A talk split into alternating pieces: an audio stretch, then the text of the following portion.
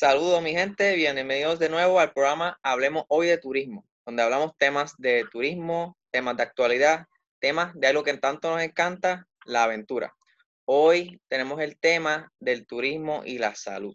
Hay un tema que está bien eh, tocado durante estos días y que va a ser un tema que vamos a tener por los pasados meses, dado la situación del COVID, eh, los miedos, la seguridad de las personas. Así que hoy tenemos un invitado súper especial, ya que este, nos va a adentrar dentro de este tema y vamos a poder hablar sobre los riesgos eh, y cómo la salud afecta el turismo y qué podemos hacer para trabajar. En el día de hoy tenemos al doctor Ramos. Él es el presidente del Colegio de Médicos Cirujanos. Saludos, doctor. Buenas y buenas tardes a todo el pueblo de Puerto Rico. Perfecto, vamos entonces a comenzar. Le damos la bienvenida y agradecemos el que esté con nosotros hoy. Alex, comenzamos contigo. Pues muy bueno. Este, en estos tiempos hemos visto que el turismo se detuvo completamente, dado a los sucesos del COVID-19, pues estrago a nivel mundial. Eh, una de las cosas que estamos viendo ahora es una reapertura y me gustaría que compartiera con nuestro público cuáles deberían ser esas medidas de seguridad salubrista que deberían tener tanto los trabajadores del área de turismo como estas personas que nos visitan. hay, hay varios temas, temas ahí. Eh, la reapertura, ¿verdad? Siempre se basa en, los números, más que nada se ha basado en la utilización de los hospitales, camas intensivos y ventiladores, que gracias a Dios está sumamente bajito comparado con las proyecciones originales que, se tenían. Pero lo otro que se necesita es amplia disponibilidad de pruebas, que ahora sí hay. hay en cada pueblo hay donde hacerse pruebas. Lo otro que, lo que no está tan fuerte lo es contra tracing que el Departamento de Salud está trabajando, pero debería ser un solo sistema, el que sea, para todo Puerto Rico y que la gente confíe en él para poder hacer los casos. Importantes en la reapertura de este rastreo, porque tiene que identificar la gente, aislarlo, buscar sus contactos, si están positivos, seguir aislando gente y que tratar de que la mayoría de la gente que esté afuera no esté infecciosa la reapertura siempre va a traer más contagio, hay más gente interaccionando unas con las otras. Eso es inevitable. Más hay más cantidad de pruebas. Lo importante es que los que tengan COVID severo no, no, no se enfermen todos a la vez. Es lo que pasó en los países que se ha salido de control. No hay sistema de salud que aguante que 10% o más de su población se, se enferme severamente de lo mismo todos a la vez. Sistema está hecho para que la gente se enferme poco a poco. Si no, no hay manera de, que aguanten los sistemas de salud. Así que mientras no haya una vacuna, mientras no haya un tratamiento específico, la gente tiene que seguir las medidas, que básicamente son el uso de la mascarilla, eh, eh, que cubra nariz y boca, porque si no, realmente no está haciendo mucho. Las medidas de higiene y de distanciamiento social. Esos son medidas más importantes mientras no tengamos eh, o la vacuna o un tratamiento específico para la enfermedad. Otra cosa importante es que el COVID llegó para quedarse. Eventualmente va a haber temporada de COVID, como hay temporada de influenza, como hay temporada de, de, de otras enfermedades. Así que tenemos que aprender a convivir con una enfermedad que entonces va a ser eh, que sea endémica pero controlada, como, como como tenemos las otras, y esa es la idea de, obtener una vacuna, un tratamiento específico para que lo más pronto posible podamos volver a, la, a la normalidad. Una, una de las preguntas que muchas personas se hacen, yo creo que esta es eh, la pieza central en el turismo, eh, porque los hoteles son sitios pues, que están fijos y pueden tener unas medidas de seguridad, ¿Qué usted les recomendaría a los turoperadores, estas personas que llevan clientes en sus vanes? Y vamos a poner, son personas que vienen de diferentes partes, tanto del mundo como de los estados. ¿Cuáles deberían ser esas medidas de seguridad que se deben tener en, las, en los vehículos de transportar a estos turistas? Bueno, ciertamente tiene que tomarse todas las medidas que, que se toman también en los otros lugares. Hay que hacer un cuestionario, hay que tomar la temperatura. Si tiene síntomas, no debería montarse con nosotros y debería ir a un médico o, o, al, o, al, hospital si es necesario determinar lo, lo que tiene, porque la idea es no contagiarse, tiene que haber medidas de higiene en el, en el, en el, en el, en el autobús y las medidas de, de, distanciamiento eh, en el autobús, que las medidas de distanciamiento son entre familias distintas. Por ejemplo, la gente que vive bajo el mismo techo no tiene que tener distanciamiento. O sea, toda la familia puede estar uno al lado del otro, pero entre una familia y otra es que tiene que haber eh, eh, el distanciamiento. Así que, que la que, que tiene que tener la debe tomarse la temperatura, tener las medidas de higiene. Si hay hoteles cerrados, mi recomendación a todos los que abren, cualquier comercio que abre por primera vez, porque no sabe que fueron haciendo su empleado por un montón de días, la prueba que debe hacerse para la apertura de la primera vez debe ser la molecular.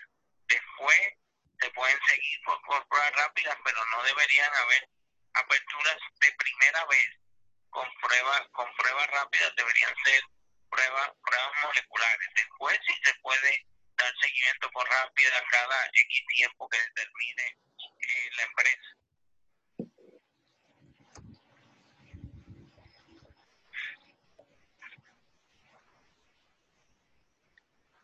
Eh, en el proceso este de las pruebas ahora mismo, eh, que estamos teniendo problemas con las pruebas serológicas y moleculares. ¿Usted recomendaría, y es una recomendación y es más su opinión como profesional de la salud, ¿usted recomendaría eh, continuar haciéndole pruebas a todas las personas que llegan en el aeropuerto? No, definitivamente. Fuera por mí, yo, fuera obligatorio eh, y fuera obligatorio que, que, que hicieran la cuarentena en estos momentos, después podría ser más, más flexible, pero sí debería, debería hacerse pruebas porque tú no sabes qué estaban haciendo el que, el que viene por el aeropuerto.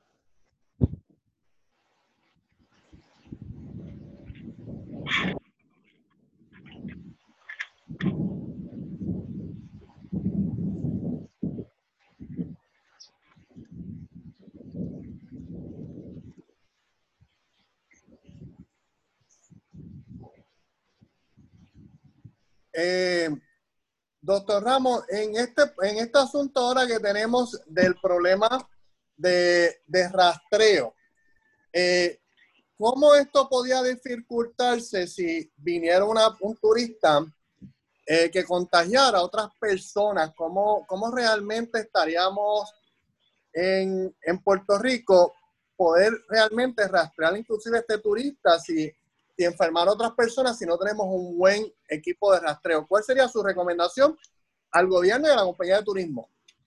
Bueno, yo no creo que, el problema es que no tengamos un buen equipo, es que tenemos eh, equipos dispersos. Cada uno, algunos, el gobierno a nivel central haciendo una cosa, algunos municipios otra, algunas empresas privadas otras. Debe de todo escoger el mejor. Si es de Villalba, es de Villalba. Si es otro, otro. No es que yo tenga algún favorito y hacer un sistema único de rastreo que todo el mundo esté conforme y podamos entrar al sistema y todos ver eh, el rastreo, porque el rastreo es complicado hacer porque hay que llamar a cada persona, pero la cómo hacerlo está no no hay que descubrir la rueda, eso está y hay cursos para eso y la gente que lo hace está preparada para hacerlo. Lo que necesitamos es un sistema unitario de que todo, y que todo se pueda comunicar. Mire, doctora, yo también tengo a la maestra Cristina Santiago. Este, pues nosotros tenemos unas preocupaciones también en el ámbito educativo. Yo soy profesor de turismo y, y quiero darles el paso, pues ella tiene unas preguntas, porque pues en muchas de nuestras áreas tiene que haber esa práctica en esos sitios de trabajo y le voy a hacer el espacio a mi compañera, la maestra Cristina Santiago. Hola, muy buenas tardes. Un placer estar aquí conversando con usted. Mis saludos para usted. Eh, ahora mismo nos encontramos en una reapertura escalonada, más sin embargo va a llegar el momento en que todo sector se va a ver obligado a su reapertura. ¿Cómo podemos nosotros los docentes expandir en la educación, en el aula de clase, las medidas de seguridad? El aula de clase, las medidas de seguridad. Sí, ya que nos encontramos con niños que quizás no pueden entender o padres que no están llevando a cabo una educación como se supone. Es chiquito, porque ciertamente es distinto, ¿verdad? Los adolescentes, los, los universitarios, que tienen unos riesgos, porque también los adolescentes universitarios se creen inmortales, ¿verdad? Y eso es un hecho y toman conductas de riesgo. Pero en los niños chiquitos su prioridad ciertamente es jugar.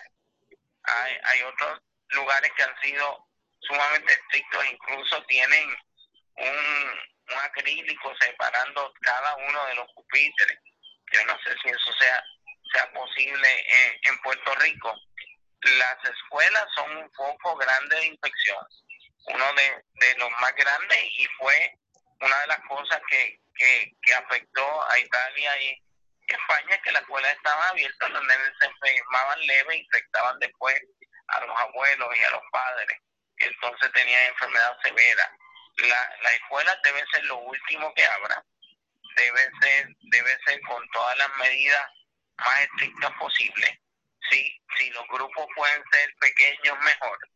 Eh, y ahora hay un montón de escuelas cerradas, yo sé que eso tiene un costo, pero la salud tiene tiene tiene un costo también y yo creo que deberían ser grupos pequeños. Lo que antes se pedía todo el tiempo por, por, mejorar la, la calidad educativa, pues ahora además de por mejorar la calidad educativa de las cosas, es por también por salud. Deberían ser grupos más pequeños, que pueda haber distanciamiento entre los estudiantes en el salón y que pueda y, y poderse manejar la, lo más lo más pronto posible en, de nuevo en lo que tenemos una vacuna un tratamiento específico que podamos volver a una relativa normalidad el secretario de Educación hace unos días atrás dio un preámbulo de lo que va a ser próximamente los semestres eh, y va a ser intercalado virtualmente y presencial.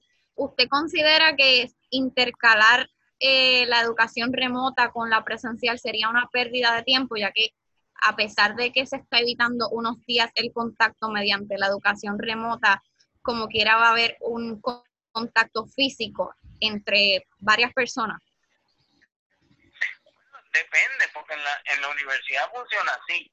Hay cursos que son, que, que toda la vida han sido remotos en, las en las universidades, porque básicamente el material es teórico, pero por ejemplo los laboratorios tienen que ser presenciales, que fue lo que se autorizó abrir ahora para que los estudiantes universitarios pudieran acabar en los laboratorios que, que se necesitan para unos cursos prácticos.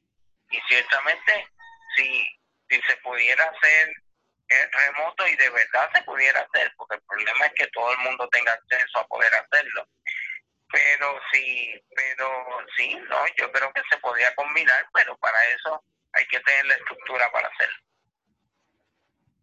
Y no necesariamente está. Gracias. Doctor Ramos, ahora quiero este, volver de nuevo a, a la parte de turismo porque tocó un tema que me llamó la atención, eh, los inmortales. que por cierto, eh, tiene mucha razón, eso pues la, es la realidad que nos enfrentamos todos los días. Eh, hace poco, ¿verdad? Recientemente reabrieron... Eh, todos, todos fuimos inmortales. Claro, exacto. eh, eh, recientemente, ¿verdad? Ya está autorizado el ir a la playa, hacerlo, ¿verdad? De manera para ejercitarse, ¿verdad? Hay ciertas actividades que ya pues tienen el, el lavado, ¿verdad? El permiso. Mi pregunta entonces es, eh, ya hay muchos, ¿verdad? Que, que esos inmortales que sí están ahora ascendiendo a la playa, de igual manera están yendo a ríos, a partes naturales, eh, donde el contacto realmente es mínimo. Eh, hacen actividades como, por ejemplo, hiking, este, un poquito eh, quizás de mountain climbing, que son cositas sencillas, mayormente podemos decir isolated, el contacto es mínimo, si acaso ninguno. ¿cuándo usted ve que este, vamos a tener una reapertura en ese sector donde ya las personas pues van a poder ir un poquito más eh, pues, libremente, digamos, y va a estar esa, esa, ese permiso ya de que se puede hacer actividades al aire libre en áreas pues, eh, naturales y no tenemos que estar con esa premisa de que tenemos que ir a ejercitarnos específicamente. Bueno, la, la, la realidad es que eh, esos lugares públicos son sitios que a mí me preocupan mucho, no porque en teoría tengan más riesgo, que son lugares abiertos, las playas, los ríos, los parques públicos, la, las carreteras, son lugares abiertos en teoría, pero ahí la responsabilidad es de todos y de nadie, a diferencia de un comercio que hay un dueño, un administrador encargado de enforzar un protocolo. Correcto. En, la, en los lugares públicos, pues tiene que ser la responsabilidad social de todos. Y yo creo que, que la muerte ayer de la muchacha es un mensaje de que cualquiera nos puede dar COVID severo y fallecer de, de, de, la enfermedad. Así que, que necesitamos de, manera de manera urgente que la gente entienda que si hay grupos más vulnerables, pero a cualquier persona, joven, saludable, sin condiciones persistentes, le puede dar COVID severo y morirse de él. Así que yo espero que los, que los jóvenes se vean en el espejo de, de, de, la muchacha. No, y, y, por ahí este, yo soy enfermero y entiendo lo, la sorpresa que nos dio a todos esta joven y claro, eh, los más jóvenes, pues siempre esa es su mentalidad, Superman eh, y los inmortales, como usted menciona, eso me río porque es la realidad de lo que vivimos día a día entre nosotros mismos, porque todos nosotros estamos en esas edades, no se crea que estamos tan afuera nosotros los que estamos manejando este programa. Eh, la realidad es que el COVID-19 vino para quedarse. Eh, ¿Qué debería hacer Puerto Rico para, dado a que realmente eh, no estábamos preparados, nos cogió de sorpresa, nos, aunque no hemos tenido un, aumento de casos significativo, realmente hasta el momento Puerto Rico ha estado bastante protegido y, la, y, la, y le doy las gracias a todos los médicos y enfermeros que lo hicieron y usted que ha sido una persona muy vocal y a todo su grupo de trabajo que yo interactúo con ellos en el colegio. Eh, ¿Qué debería hacer Puerto Rico para prepararse para la próxima eh, epidemia, porque en, este caso yo no voy a hablar del mundo, voy a hablar de Puerto Rico, eso es una epidemia. ¿Qué sería lo que tiene que hacer Puerto Rico y el Departamento de Salud, sin importar el gobierno que esté? ¿Qué es lo que tiene que hacer? Nadie va a estar preparado para, una enfermedad nueva, nadie. Así que y uno van a hacerlo mejor, otros van a hacerlo peor. Hay países que lo han hecho mejor, hay países que lo han hecho peor. Nosotros generalmente lo hemos hecho bien, aunque algunas cosas lo hemos hecho más tarde de lo que debíamos haberlo hecho. Pero ciertamente el lockdown lo hicimos antes que nadie y abrimos después de que nadie, realmente tomando en cuenta nuestros números versus otros países que, que abren muriendo 50 y 60 personas al día.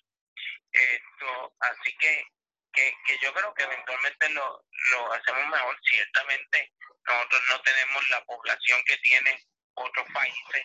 Mientras más gente aglomerada, más contagios. ¿no? Hay, yo creo que no había muchas maneras de evitar que pasara lo que pasó en Nueva York, o como vive la gente de la piña en Nueva York y en, otras metrópolis del mundo, Ciudad de México, eh, Brasil, eh, esos lugares así, si buscas, excepto los que son, no son verdad, si tú buscas los 13 países que no han registrado casos de COVID, excepto los tres que sabemos que, que son embustes, los otros 10 son islas del Pacífico donde vive muy poca gente. Esto, así que, que el hecho de ser una isla que tenemos la cantidad de habitantes no es tanta, no, nos ha ido bastante bien. En general el Caribe, probablemente el único país del Caribe que ha estado fuera de control es República Dominicana los demás, los demás han estado bastante, bastante controlados en el número de casos y el número de, de muertes. Así que, que, que, que, yo creo que, que, que uno nunca sabe cuál va a ser la próxima epidemia, porque puede ser como esta que es por aire, pero puede ser como las que nos tocan de los mosquitos, como puede ser por otro vector que no sea mosquito. Así que estar preparado para una enfermedad nueva siempre es un reto y siempre hay que adaptarse según llegue la, la enfermedad nueva. Esto puede pasar. No, hay miles de, de bacterias y virus que han estado latentes por, por años, a veces miles de años, dentro de los cascos polares del mundo, que se están derritiendo ahora. Y esos virus podrían empezar y bacterias a afectar a la gente, que hace cientos o miles de años han estado dormidos ahí, congelados en los cascos glaciares. Eso es algo que siempre se estado esperando que pueda pasar. Déjeme hacerle una pregunta y gracias por su contestación de, de Puerto Rico y nuestras estadísticas. Eh, yo sigo mirando nuestras estadísticas y porque me interesan, así veo cómo se está moviendo la, enfermedad, cuántos contagios, pero tenemos un problema de estadística y grande. Este, no voy a entrar mucho en los problemas que tenemos de estadística. ¿Por qué? ¿Qué nos falta para tener realmente unas estadísticas que sean un poco más certeras en los positivos y podamos sacar los falsos positivos de esa estadística? Eh, no, la realidad es que son dos cosas distintas. Para que tengamos estadísticas buenas y reales necesitamos tecnología. Y el Departamento de Salud adolece grasamente de tecnología y eso es probablemente una de las mayores frustraciones del secretario actual y, y, mía que, que en algún momento que estuvimos trabajando con eso en otra administración tratamos de, de solucionar eso. Sí, sistema electrónico no hay manera de que las cosas corran a palito. No hay, no hay manera. Eh, así que en cuanto a, a eso, es la, la tecnología. Es desastrosa en el Departamento de Salud, habiendo comprado un equipo espectacular. Pero, ni modo. y yo sé que el secretario está trabajando con eso. En cuanto a, a, lo, de, a lo de las pruebas, eh, eso es un problema mundial. O sea, estamos hablando de una prueba usualmente para tú validar una prueba, te tardas año, y medio y dos en validarla. Pero aquí teníamos una emergencia y había que bregar en base a la emergencia.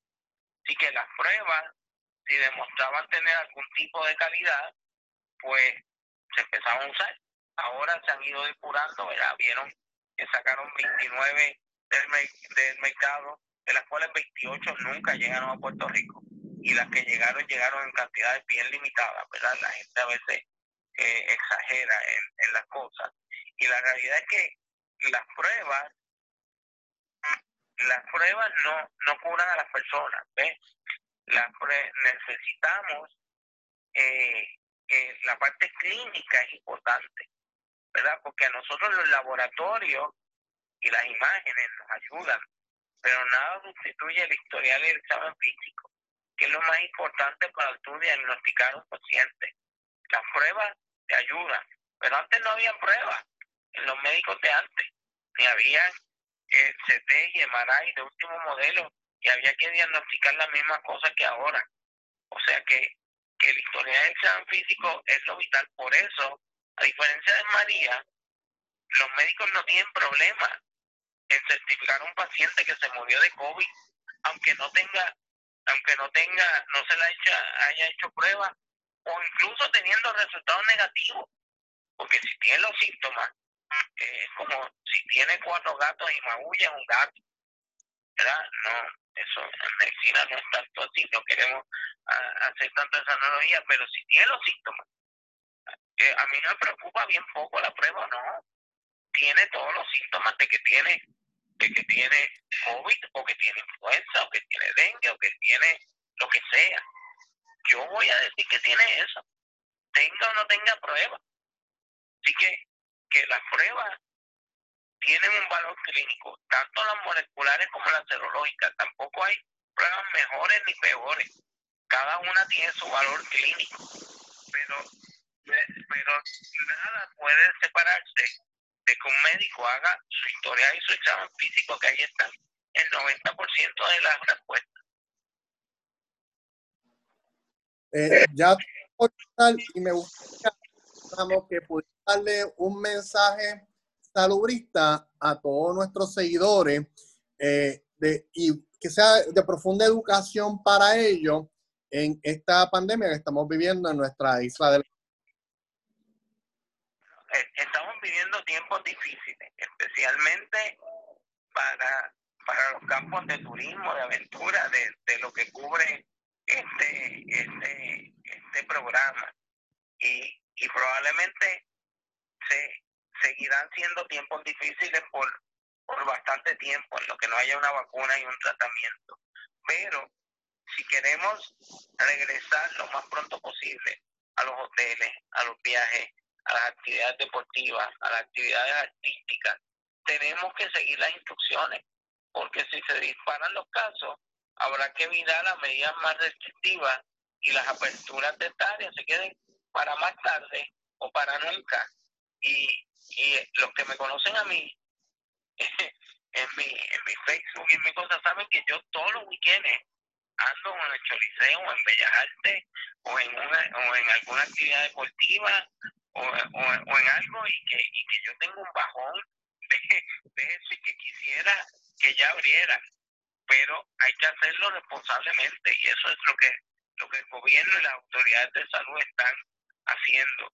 Nos gustaría que ya empezaran todas las cosas mañana, pero no puede ser. Hay que hacerlo eh, paulatinamente, sensatamente, de manera que todos estemos, la seguridad y la salud de todos sea la prioridad, tomando en cuenta también el factor, el factor económico y el turismo, es parte bien importante de la economía de Puerto Rico.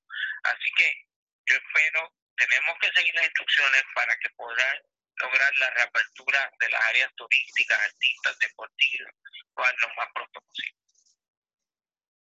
Sí, yo creo que todos tenemos un bajón, en eso estamos de acuerdo, pero eh, la salud es primero. Así que, doctor Ramos, agradecemos el espacio, gracias por estar con nosotros hoy, gracias por decir presente y por contestar nuestras preguntas. Yo creo que este, salimos muy complacidos de, del espacio. De nuevo, muy agradecido, de veras que sí.